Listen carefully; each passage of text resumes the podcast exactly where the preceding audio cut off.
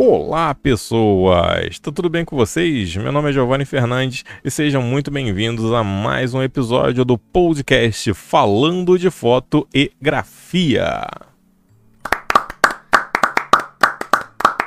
Muito obrigado por essa salva de palmas calorosa.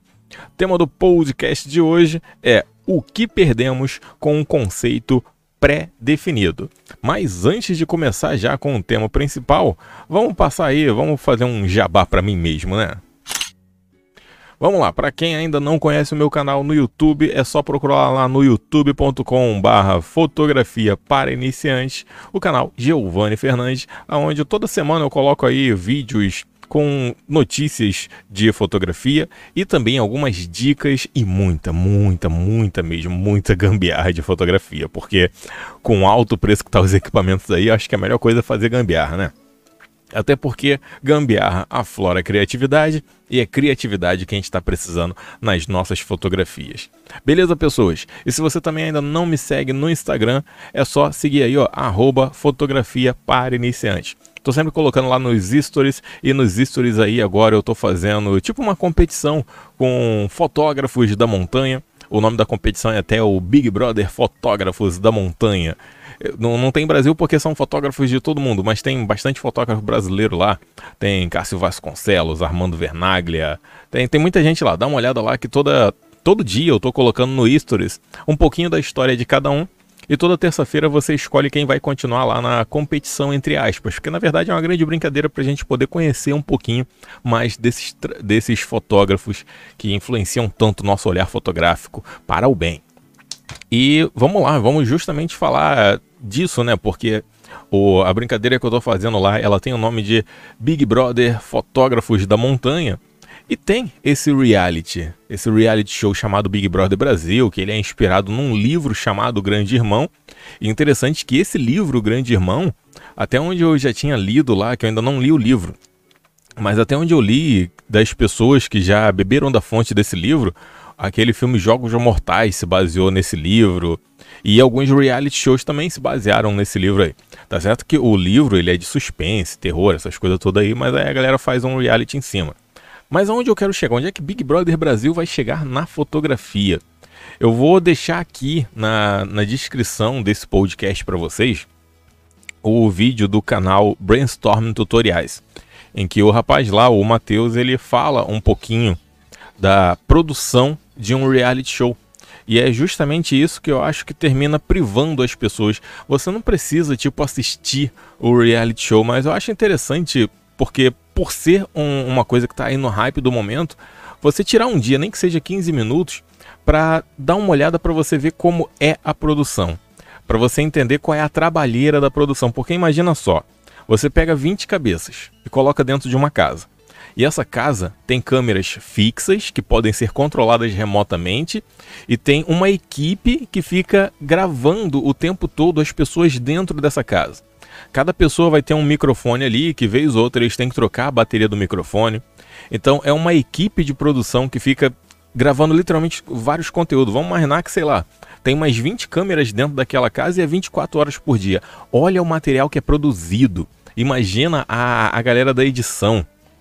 Então dá uma olhada lá no vídeo do Matheus, que é muito interessante, que ele mostra um pouquinho do que é essa trabalheira de fazer a edição de um reality show. Não só o Big Brother, mas também a Fazenda. Esses realities que eles tentam, que tipo, tem edições diárias. Imagina só a trabalheira da galera que é pegar um dia inteiro de vivência das pessoas na casa e tornar isso um vídeo de 40, 50 minutos e todo dia. Então são turnos que as equipes trabalham. Teve uma prova lá, que vez ou outra tem prova para decidir quem é o chamado líder e a pessoa pode indicar um que pode ser votado pelo público para sair da casa, ou seja, é uma dinâmica. Então eles preparam uma prova lá com alguma ideia e eu, eu achei muito interessante porque algumas provas elas são patrocinadas. O jogo de câmeras nessas provas é sensacional. A trilha sonora nessas provas é sensacional. Então é por isso que eu botei esse título no podcast de hoje, que é O que perdemos com um conceito pré-definido. Se você já pré-definir na sua mente, ah, Big Brother é uma bosta, Globo lixo, eu não vou assistir. Beleza, mas você procura então assistir alguma outra coisa que seja na, no mesmo naipe. Alguma coisa que exija que tenha uma equipe produzindo conteúdo quase que diário. Porque é muito interessante, voltando aí o tema da prova, o jogo de cena que eles tinham que fazer ao vivo, parecia que o programa era gravado. E a prova estava acontecendo ali ao vivo. O jogo de cenas, mostrar o participante com o rosto tenso e uma música tensa no fundo. Acontece uma comédia ali na hora da prova, alguém cai, já tem uma música ali preparada. E como é um, uma, uma publi, ou seja, a prova era patrocinada por uma empresa, tinha um momento lá que o apresentador falava ali dos benefícios da empresa.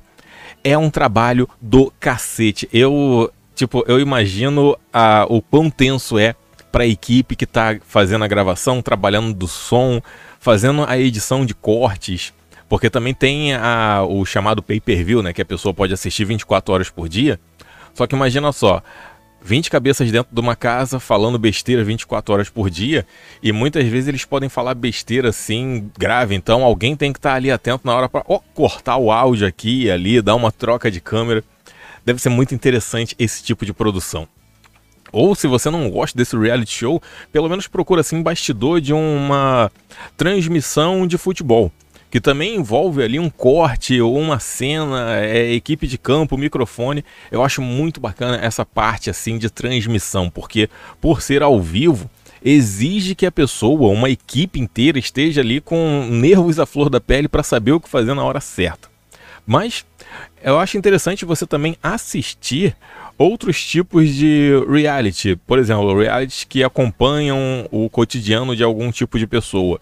Um programa que eu acho muito interessante, que eu gosto de assistir, que ele passa, se não me engano, é no TLC, é o Quilos Mortais, que eles acompanham pessoas que são, tipo, tem 200, 300 quilos, eles acompanham o tratamento dessa pessoa até ela chegar a fazer a cirurgia bariátrica e também o pós. Então eles fazem uma gravação contínua, eles fazem uma edição, botam um clima tenso, botam uma trilha sonora, geralmente é um piano. Eu acho muito bacana e, por exemplo, esses documentários também de construção, de reformas de casa, os time-lapses que eles fazem também é muito interessante. Eu acho interessante você acompanhar documentários, porque filmes, ele já é um roteiro pronto, são. A, a, tipo, é uma galera já contratada para ensinar. Quando é um documentário, você está tratando ali com pessoas reais. Por mais que alguns documentários sejam até manipulados, essas coisas todas, eu acho muito interessante como um corte de edição consegue criar todo um clima junto com um tratamento de cor, um jogo de cenas e uma trilha sonora muito bem feita. Então, onde é que está o conceito pré-definido? Se a pessoa já olha com desdém isso tudo, se você dá uma olhada lá no vídeo do Matheus do Brainstorm Tutoriais, vai ver que tem a galera que lançou uns comentários negativos ali e aparentemente nem assistiram o vídeo do cara. Ele, ele faz um vídeo técnico, ele não está falando sobre o programa, mas sim sobre a edição do programa, trabalheira que é para fazer aquilo tudo. Então eu creio que, tipo, não tem por que fazer um comentário negativo. Se você não gosta do programa, beleza, mas ele não estava falando do programa, ele estava falando da edição do programa. E meu conselho, gente, o conselho é assim de coração. Acompanha, você não precisa assistir todos os episódios, mas pega um reality, um documentário e procura ver o making off dele. Você vai ver que bacana que é e como essa equipe deve trabalhar para a Dedel. Esses dias mesmo eu estava conversando com um motorista de aplicativo que do nada ele puxou um papo, aí o, o papo foi assim para estilo musical e o cara achava que eu era metaleiro doidão justamente por quê? Por causa do meu cabelão, por causa da minha barba. Mas eu falei para ele, cara, eu, Pra você ter noção, na minha adolescência inteira eu escutei por muito tempo foi Sandy Júnior. Até hoje eu sou um grande fã da dupla, apesar de que a dupla ela dificilmente se apresenta hoje. E o cara achou impressionante isso.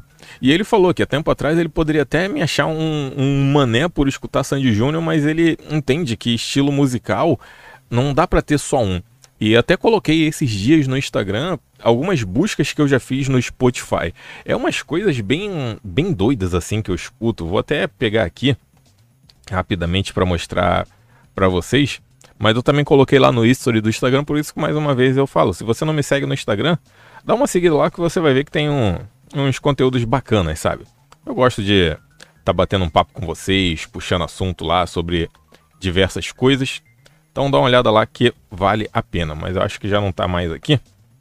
Que os stories eles só duram 24 horas, mas eu tenho os prints aqui, então Aguenta aí que eu vou pegar as imagens só para poder mencionar para vocês um pouquinho. Por exemplo, aqui, ó, deixa eu ver, ó, é o, o que que eu tenho buscado, ó.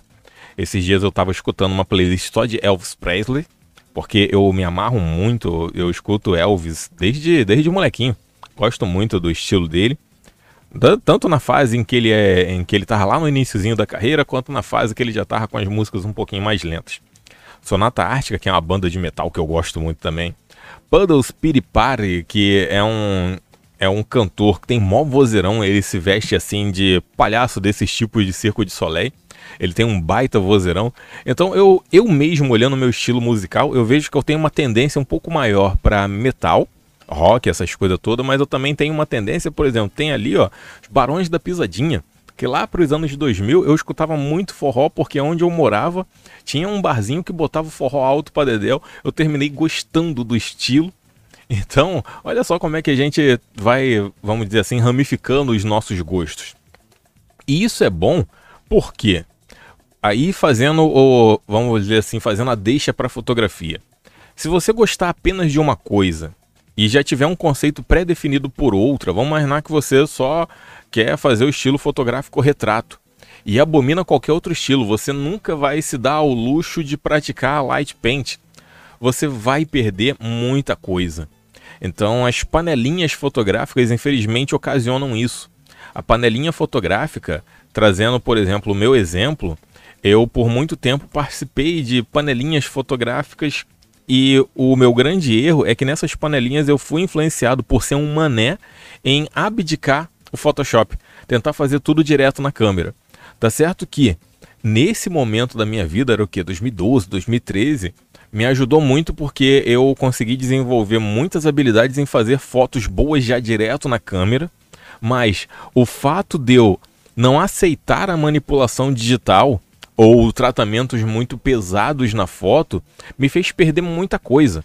Então eu tive uma redenção graças a isso, principalmente, por exemplo, estudando vida de fotógrafos como Fan Hu, e eu vi que ele utilizava bastante manipulação, naquela época não era nem digital, né?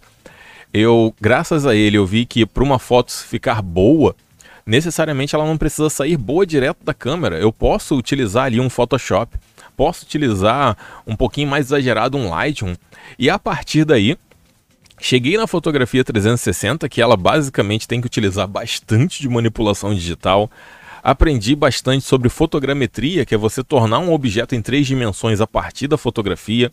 Tem o Object Spin, que eu ainda não consegui achar um nome certo para ele em português, que basicamente é você botar um objeto sobre uma mesa giratória e fotografar que aí depois de você lá utilizando códigos, geralmente JavaScript, você pode fazer o objeto rotacionar no site. Então olha só quantas coisas eu fui aprendendo e melhorando. Tanto que o próprio Light Paint, que é uma técnica que eu adoro, eu amo de paixão, eu melhorei muito mais ela aprendendo mais sobre o Photoshop. Significa que se eu já tivesse um conceito pré-definido que literalmente me limitasse a entender sobre manipulação digital, eu nunca quisesse aprender isso por eu considerar uma coisa de mané, eu não iria aprender tanto. Ou seja, eu quebrei esse meu conceito pré-definido e isso me abriu um leque de opções. Por exemplo, um tipo de fotografia que eu não me vejo fazendo é fotografia newborn mas isso não vai me impedir de ler sobre a fotografia newborn. Newborn, para quem não conhece, é a fotografia mais assim para criança recém-nascida. E tem muita fotografia newborn que eles vão utilizar muito luz natural. Já assisti alguns vídeos sobre fotografia newborn, eu acho muito interessante a forma com que utilizam a luz natural, porque não pode utilizar flash muito forte assim na cara da criança. A criança ali está com dias de vida. E em alguns casos a criança nem abriu o olho ainda, então vai ficar tacando um flash na cara da criança, então é luz natural ou é uma luz bem suave, uma luz contínua muito suave. Eu acho muito bacana porque é um aprendizado para mim, para poder trabalhar com luz, trabalhar com sombra. Se eu fosse aquele tipo de pessoa fechada que eu imagino, não, não, não nunca vou trabalhar com newborn, mas eu vou me proibir de assistir qualquer coisa relacionada a newborn, eu tô sendo um baita de um Zé Mané. Então, por isso, meu conselho: não tenha conceito pré-definido por nada. Estuda tudo o que você puder, porque quanto mais você estudar, quanto mais você compartilhar conhecimento, isso só vai te tornar um fotógrafo cada vez melhor. Beleza, pessoas? Com isso, esse foi o nosso bate-papo fotográfico de hoje é o nosso Falando de Fotografia. Na semana que vem, segunda-feira, voltamos com muito mais assuntos. Fiquem na paz, que em breve, com certeza, tem muito mais. Tchau!